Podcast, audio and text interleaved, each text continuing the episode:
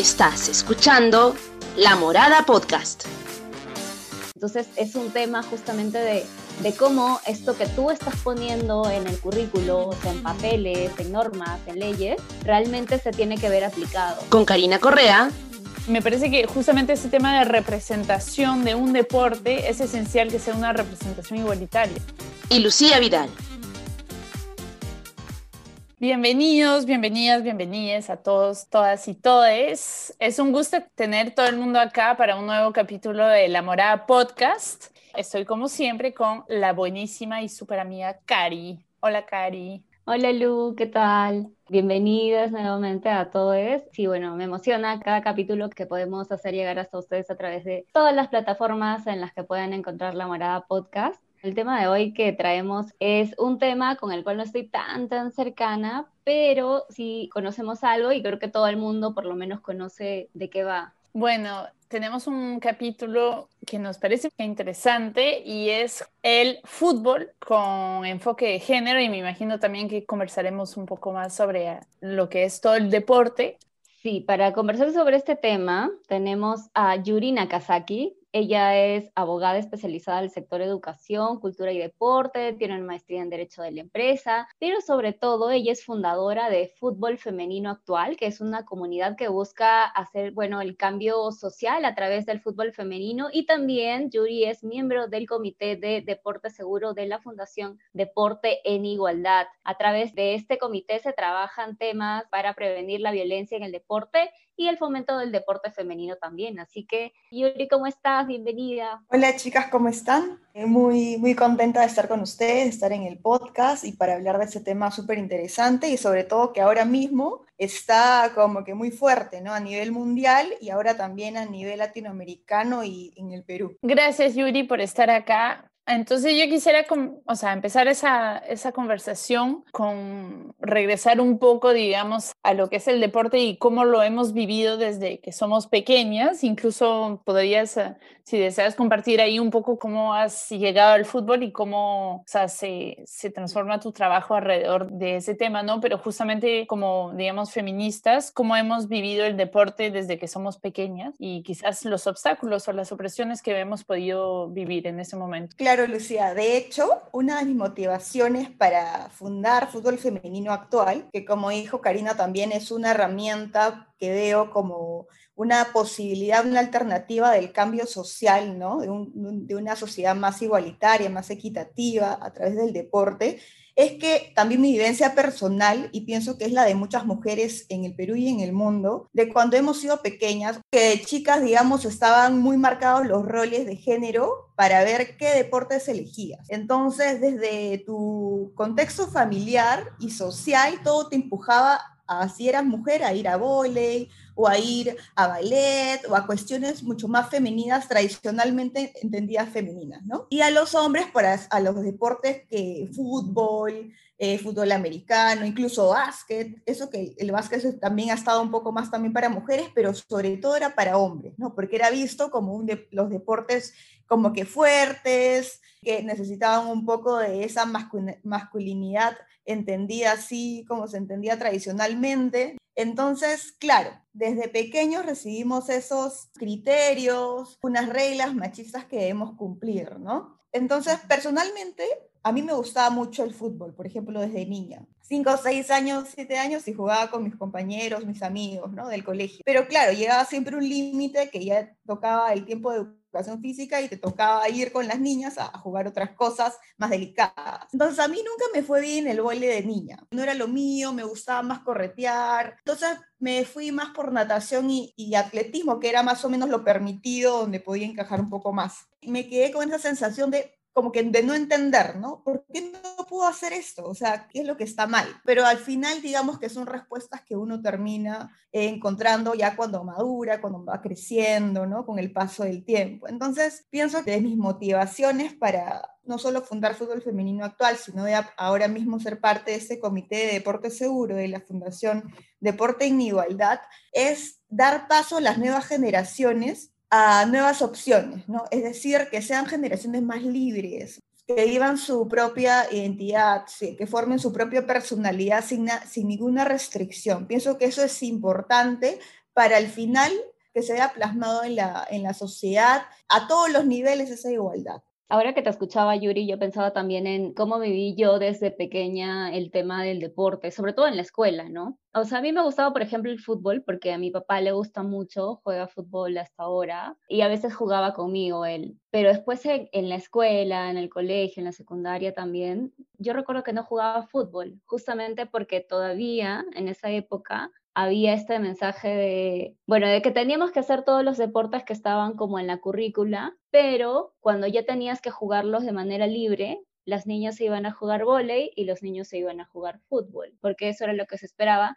Y además no teníamos tantas opciones y, y, justamente además de la brecha de género también están otro tipo de brechas, ¿no? Y están otro tipo de desigualdades. Por ejemplo, en las escuelas rurales en las que he trabajado, que he conocido, es bien difícil que te encuentres un tablero para una cesta para básquet, que te encuentres un balón de básquet o cualquier otra cosa, ¿no? O que te encuentres una pista para atletismo, mucho menos una piscina, por ejemplo, ¿no? Entonces lo único que hay es un balón de fútbol y un balón de vóley. Y eso que a veces se pincha y tienes que jugar con botellas o con lo que haya, ¿no? Entonces como que se van sumando las brechas y llegamos también a la de género, ¿no? Yo recuerdo que viví así, ¿no? Mucho tiempo y que siempre era como fútbol para hombres, volei para niñas. Los otros deportes creo que eran mucho más igualitarios, me parece, pero igual no teníamos tantas opciones. Lu, ¿tú cómo viviste esto? Y digamos, o sea, yo creo que mundialmente siempre vas a encontrar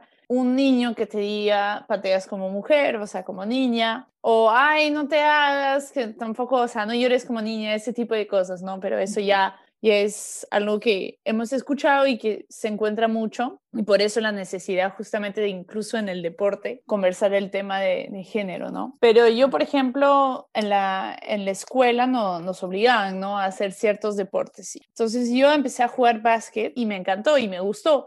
Y eso que yo estaba en un, un equipo mixto. Entonces había hombres y obviamente muchas veces eran bullies. Nos decían que no hacíamos nada bien, éramos pocas mujeres, ¿no? Pero no llegó a que yo dejara el básquet. Y lo que sí me parece importante es que cuando yo quise hacer básquet y me involucré en eso, la Women NBA no era tan fuerte como lo que es hoy y la única representación del básquet que yo tenía era hombres. Me parece que justamente ese tema de representación de un deporte es esencial que sea una representación igualitaria. En Francia no eran eso, esa división de deportes tan clara, o sea, obviamente los hombres iban a fútbol, pero muchas mujeres también. Siempre hay equipos o mixtos o hombre y mujeres. En muchos depende de la edad, ¿no? Y, por ejemplo, las mujeres iban al fútbol, hacían rugby, tenis, pero sí obviamente había un deporte donde era bien marcado y es el rugby, porque acá hay una cultura bien grande del rugby y acá, o sea, es un deporte, el deporte de macho, por excelencia, de verdad. El rugby es, o sea, pelearte por una pelota y pegarte incluso y hacerte caer y eso. Entonces,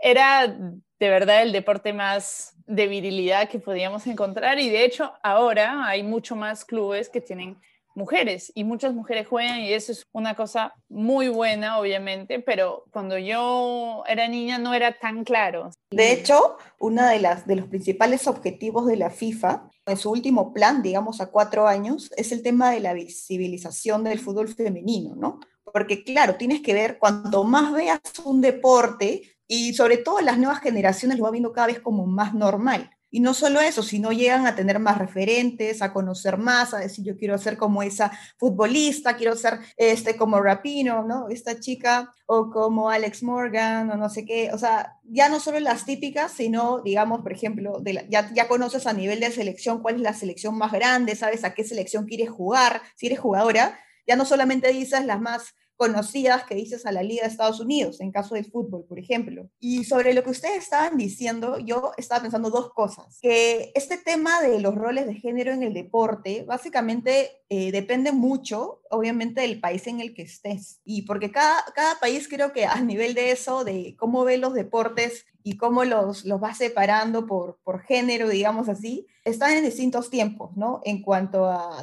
desarrollo, evolución, de cómo ven las cosas. Porque, miren, yo también he estudiado en colegio japonés, mi secundaria, y mis hermanos eran más pequeños. Eh, ellos estaban en colegios primaria. Entonces, claro, es otra realidad. Japón, así también como dices, Lucía, en los deportes, los deportes prácticamente no tienen género, ¿no? Salvo así algunos deportes, así obviamente rugby e incluso el fútbol, que por mucho tiempo se fue viendo como más de, de hombres, aunque ahora mismo no.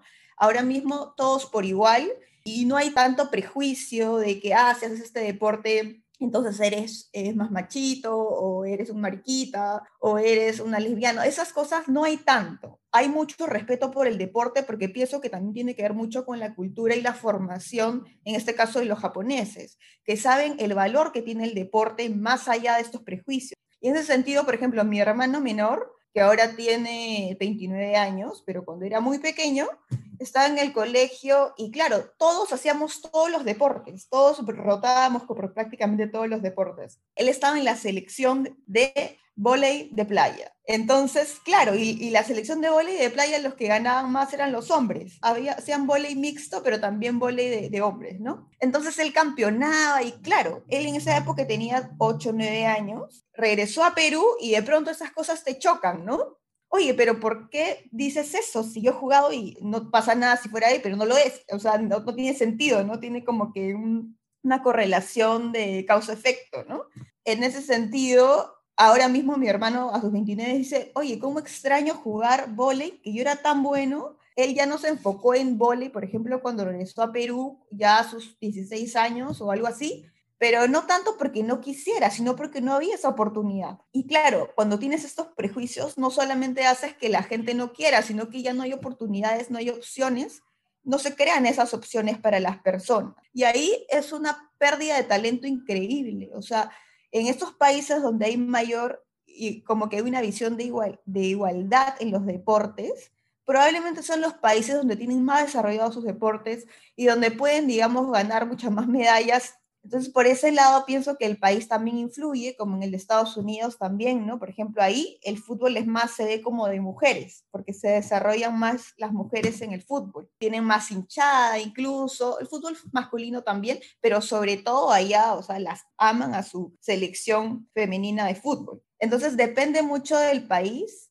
pero sí, concretamente en los 10 últimos años, yo pienso que he visto un avance fundamental concretamente en el fútbol femenino. Pienso que los países, digamos, donde está más desarrollado, incluso en mentalidad de igualdad, están empujando desde lo más alto del deporte a todos los demás países, ¿no? Que donde han visto que su traba o su límite es mental, porque en realidad todos podemos hacer deportes y, y es importante lo que te digan también en tu casa. Si en tu casa te apoyan, o sea, da igual, o sea, tú vas a tener la fuerza para enfrentar cualquier límite social y no solamente eso, sino que vas a aprender, vas a ser como un canal de luz, digamos, para que todos los demás personas a tu alrededor puedan verse como que beneficiados, ¿no? De alguna manera y liberados de sus prejuicios y hacer lo que les gusta. Sí, de todas maneras, ¿no? Y creo que con lo último que decías regresaba nuevamente el tema también de la representatividad y, de, y del mensaje que están recibiendo los niños, las niñas también en relación, en este caso específicamente al deporte, ¿no? Por ejemplo, en la, en la Copa Mundial de Fútbol Femenino de Francia del 2019, eh, los países que tuvieron mayor representatividad en cuanto a, a jugadoras de fútbol femenino, equipos de fútbol femenino, son justamente los países que tienen elevados niveles de equidad de género, según el, el, el ranking del 2018 del Foro Mundial Económico, ¿no?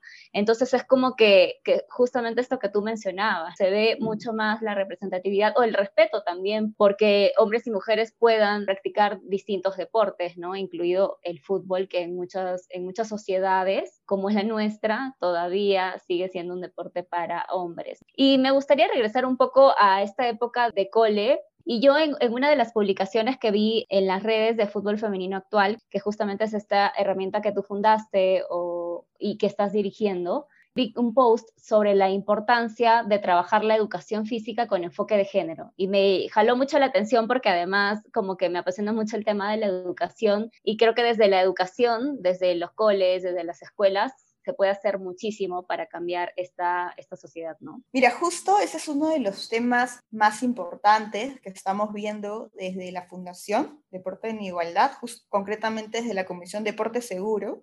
Eh, ahí vemos temas de violencia en el deporte, ¿no? Para prevenirlo y también que las chicas en estos ambientes de deporte también o, chicos, ¿no? Puedan tener las herramientas o la información necesaria para combatirla, ¿no? Y otro de los puntos es el tema del fomento del deporte femenino. Y en este caso tiene que ver mucho el tema, o sea, es a nivel público y, y, privado, ¿no? En revisión de las normas que tenemos, políticas que se tienen, porque lamentablemente en nuestro país eso es bastante pobre, eso es bastante olvidado. En el Perú, lamentablemente, como repito, no se le da el valor al deporte y al arte que requiere. Ambos, tanto el deporte como el arte, son herramientas, yo diría, cruciales en las cuales no se va a poder cambiar, digamos, la sociedad al ritmo que queremos. Eso es importante, ¿no? Entonces, es por eso que en nuestras políticas educativas actuales, no vigentes, digamos, no se encuentran enfoque, ese enfoque de género claro, que lo que busca es, desde lo más básico, formar docentes, porque son los docentes, digamos, son fundamentales para este fomento y cambio de criterio, cambio de prejuicios de sus propios alumnos. Muchas veces, lamentablemente, lo que se ve es que los mismos docentes, sin una preparación adecuada de enfoque de género, o equivocada de enfoque de género, digamos, son los mismos que meten esos prejuicios a sus alumnos, ¿no? O, oye, este, porque claro, oye, eso no hace una niña, ¿no? Esas típicas cosas, eso es parte también de ese enfoque que se debe dar, ¿no? A nivel de formación de docentes, que se debe buscar, ver la manera de implementarlo, de dar herramientas a estos docentes para que sepan las cosas que no se deben decir o las cosas, cómo es la forma correcta de fomentar esa, por último, libertad de sus alumnos para que los, sus alumnos puedan crecer y formar su personalidad de manera libre. Obviamente siempre hay que dar pautas en cuanto a valores, eso es importantísimo, pero hay otras cosas que más que valores son prejuicios, que más que bien hacen daño a los niños, ¿no? Digamos que afectan su autoestima. Pienso en las niñas que, que juegan fútbol concretamente, ¿no? O sea, ¿por qué me dicen que soy machona? ¿Machona es algo malo? ¿Es algo despectivo? ¿Por qué me dicen que me, voy a, me va a decir lesbiana? ¿Acaso lesbiana es algo malo. O sea, hay muchas cosas que dependen sobre todo de la educación básica y es crucial tener docentes con criterio, buenos docentes, ¿no? Preparados y que ya estén capacitados para ir liberando a sus alumnos de esos prejuicios. Eh, desde ahí y luego las currículas claras, ¿no? Por ejemplo, el tema de la educación física, donde se señale claramente que todos, los deportes no tienen género, y que todos pueden practicar los deportes que quieran. Obviamente, eh, siempre hay que poner pautas. En muchos países hay deportes que, que tanto hombres como mujeres los hacen juntos, ¿no? Hasta más o menos 11, 12 años que empiezan a cambiar, digamos, un poco el tema biológico, ¿no? Y se marca un poco más esa fuerza física en los hombres que en las mujeres. Pero antes de eso, practican todo igual, con excepciones porque hay chicas que de repente, a pesar de pasar una edad, pueden todavía practicar con chicos ciertos deportes.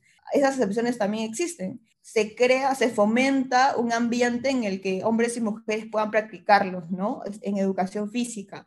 Y eso se tendría que ver eh, también desde la currícula, pero sobre todo también de la, de la formación de los docentes, ¿no? Son ellos los que marcan cómo sus alumnos van a, digamos, desarrollarse en estos ámbitos del deporte, ¿no?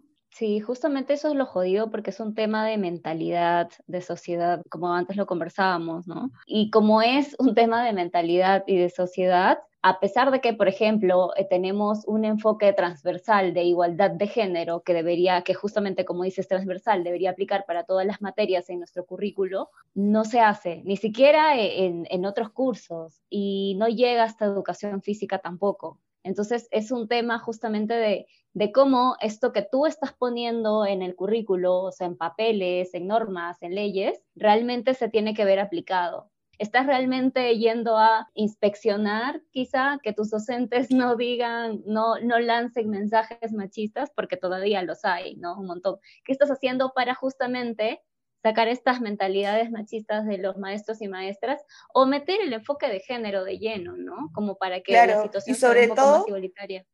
Y sobre todo, Karina, a estos lugares, digamos, que están más alejados, digamos, de, de un poco de la información o de la actualización de estos temas, que necesitan más esa capacitación, ¿no? Digamos, eh, quienes están, digamos, en Perú.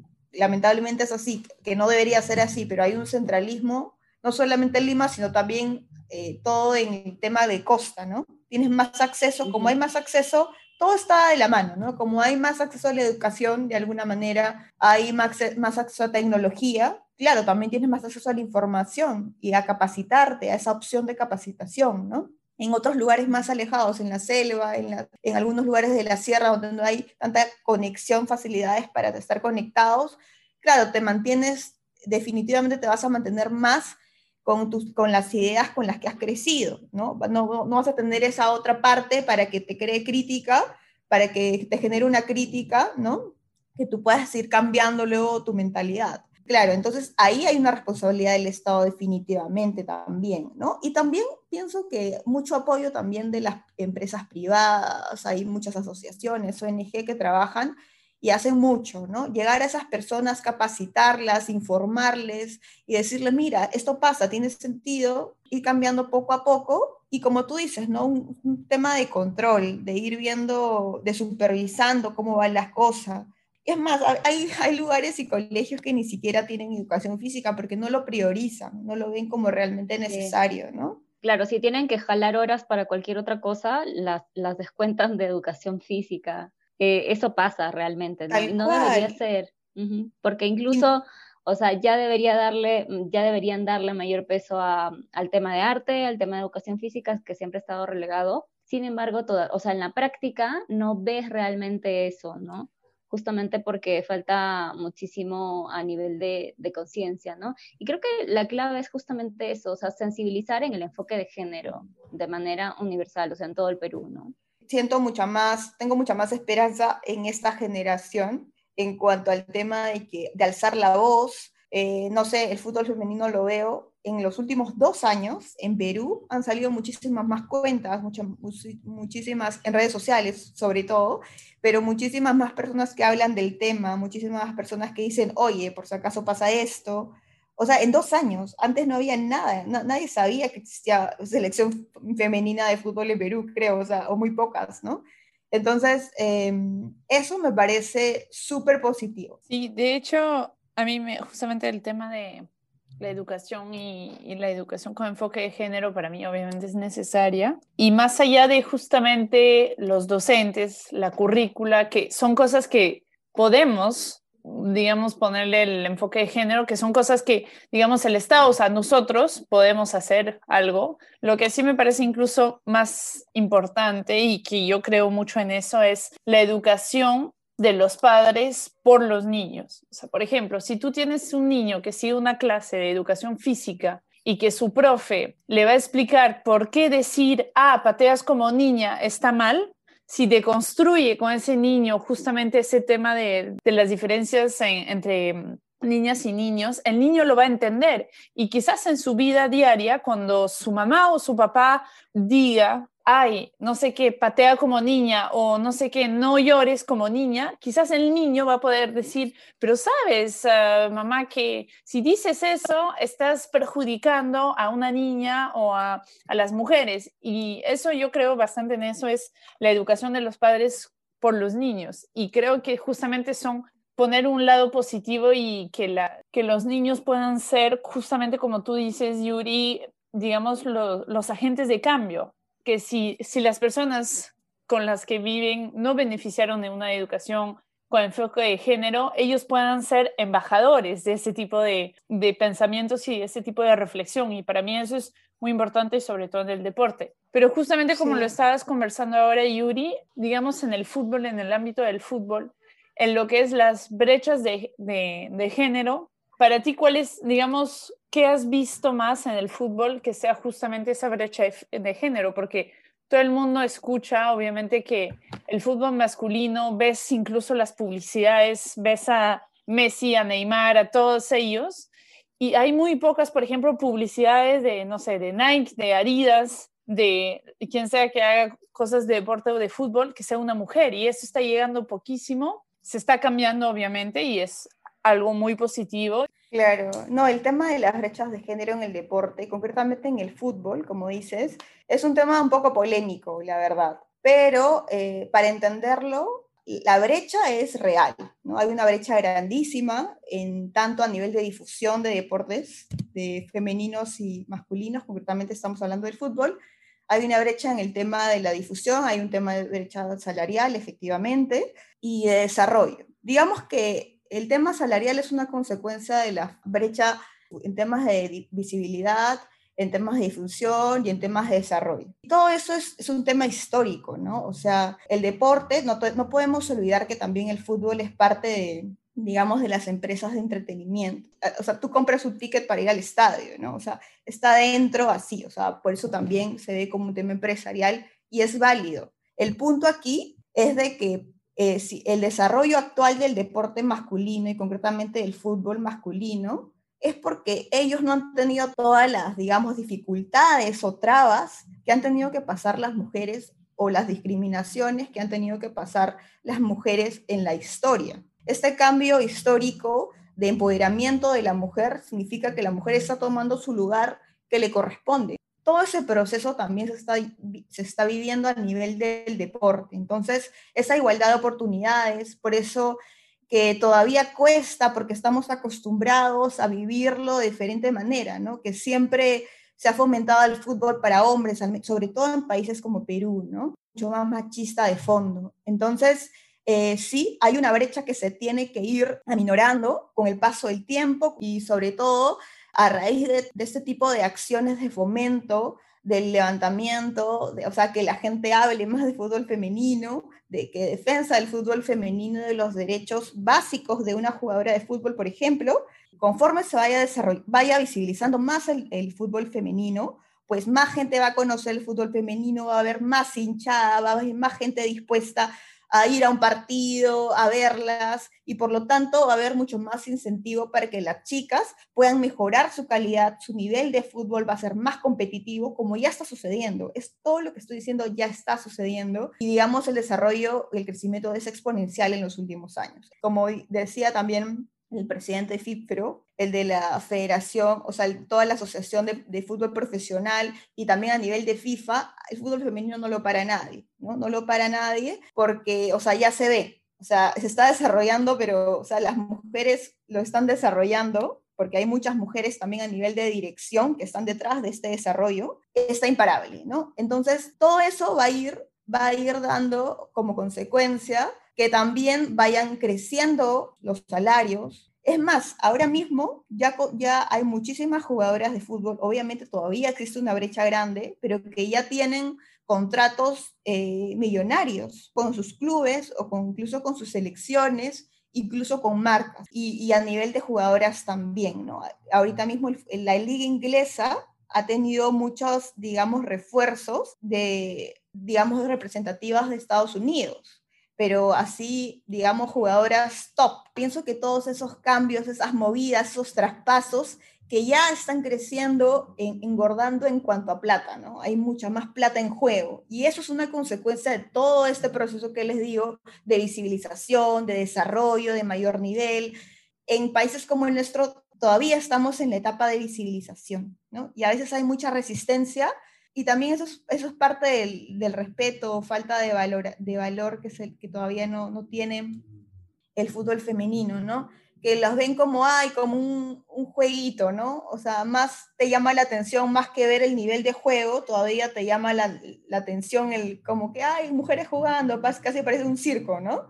Claro, eso tiene que ir cambiando y conforme vaya, vayamos conociendo o la gente vaya conociendo, acercándose más al fútbol, eh, no sé si supieron, pero igual en Estados Unidos se juntaron hace poco muchas eh, estrellas de Hollywood, ¿no? Incluso estaba, creo que Natalie Portman, estaba Eva Longoria y muchas más, que digamos así como que mucha gente, bueno, los dueños de Reddit se habían unido con incluso Selena Williams para fundar su propio equipo deportivo, ¿no? Entonces hay bastante interés y bastante gente interesada en apostar por el fútbol femenino hoy por hoy, ¿no? Yo creo que nos has traído, o por lo menos a mí, como que has traído una luz de esperanza en cuanto a, a todo este ámbito de, de fútbol femenino porque, o sea, yo estaba como, en la parte en la que estaba leyendo, veía como varias brechas, varias cosas como, oye, pero ¿cómo pudo pasar esto? No, sé, cosas que de pronto me, me, indignaban un poco, pero creo que la manera en cómo tú estás viendo los avances y además la cercanía que tú tienes con el fútbol femenino y cómo ves desde su lugar más cercano los avances que se han trabajado, a mí me genera mucha esperanza también todo lo que dices. Y tiene mucho sentido, ¿no? El hecho de que al de pronto darle mayor visibilidad, eso ya como que por cascada deviene que se van a ir cerrando mm, otras brechas, Y el hecho de darle mucha más visibilidad también, porque de hecho sí, yo ahora, por ejemplo, estoy siguiendo a más periodistas deportivas, estoy siguiendo como, por ejemplo, tu cuenta y otras cuentas también, ¿no? Y en línea esto, Yuri, así como existe, así como fundaste Fútbol Femenino Actual, ¿qué otras iniciativas hay que podamos de pronto seguir para enterarnos de esto? ¿Y qué, cuál sería como lo último, ya como para ir cerrando, que tú crees que aún hace falta en nuestro país? Claro, mira, del fútbol femenino hay muchísimas iniciativas hoy por hoy eh, a nivel mundial que luchan concretamente por, por, el tema de la igualdad a través del deporte, ¿no? Por ejemplo, tenemos a una asociación que se llama Fútbol para la Igualdad. Ellos están en España, están en Brasil haciendo un montón de labores. Hay, otras, em, no me acuerdo exactamente cómo se llama Women's Soccer, no me acuerdo qué más, pero en Estados Unidos donde generan como que ambientes para fútbol de mayores, hay mujeres de 70 años jugando, porque a veces también está ese prejuicio, no, no, ya llegas a una edad no puedes practicar un deporte. Eso también es otro de los prejuicios, no solamente de género, sino va más allá de eso, sino de la edad, ¿no? Entonces aquí te dicen, no, tú te vas acoplando, o sea, el deporte se acopla a tu estado en el momento en que estás, ¿no? Entonces, están en, Perú está esta iniciativa, ¿no? Y en Perú también tenemos, por ejemplo, pueden seguir las ligas femeninas de fútbol 7, que es parte también de, eh, que trabaja junto con, también con la Fundación Deporte en Igualdad. Y luego también tenemos aquí en Perú a Mujeres Fútbol Club, que también es un medio de comunicación por redes sociales, donde hacen reportajes a, jugadoras de fútbol y, y, vemos más sus problemáticas. Hace poco han sacado, por ejemplo, el tema del racismo a raíz de una de sus jugadoras eh, importantes, eh, como es este, Fabiola Herrera. Entonces tenemos muchas opciones de ver, ¿no? O sea, el deporte nos muestra mucho. Y, yo como, como cierre, digamos, de, y como conclusión, yo les diría, eh, yo veo el fútbol como una medida de cambio también, porque yo veo, en cuanto más esté desarrollando el fútbol femenino, yo me voy a dar, ir dando cuenta cómo está cambiando nuestra sociedad. Cuanto vea que los medios de comunicación hablan más de fútbol femenino, digo, ah, estamos cambiando. También el cómo, porque no es hablar así como tratarlas como niñas o tratarlas como, ay, chiquitas, ¿no? Sino tratarlas con el respeto de un deportista. Entonces, cuando se vayan dando estas cosas, yo digo, estamos cambiando cuando ya no las vean como, las empiecen a acosar y, las vean como que, ah, esta jugadora que está bien rica, que no sé qué. lo que le eh, pasó a, a Ada Hergerberg, que le preguntaron si hacía twerk mientras le claro o sea ganaba el, balón de oro. Efectivamente ganó el balón de oro en 2018 y de pronto lo primero que le dicen en lugar de decir cómo te sigue o sea qué tal esto no tus logros es que si sabe bailar esto o sea que, nada que ver no y bueno y en Argentina también se ve muchísimo pero a nivel de, periodismo deportivo es como que ahí solo pueden hablar los hombres de fútbol y las mujeres no no no tú no puedes hablar de eso no tienes autoridad entonces también es no solamente de las jugadoras de fútbol, sino a nivel de todas las mujeres, en este caso, que están en el ámbito deportivo, ¿no? En el ámbito de fútbol concretamente. Entonces, ahí, conforme vayamos viendo los cambios del fútbol femenino, nos vamos a ir dando cuenta cómo va cambiando la sociedad peruana también, ¿no?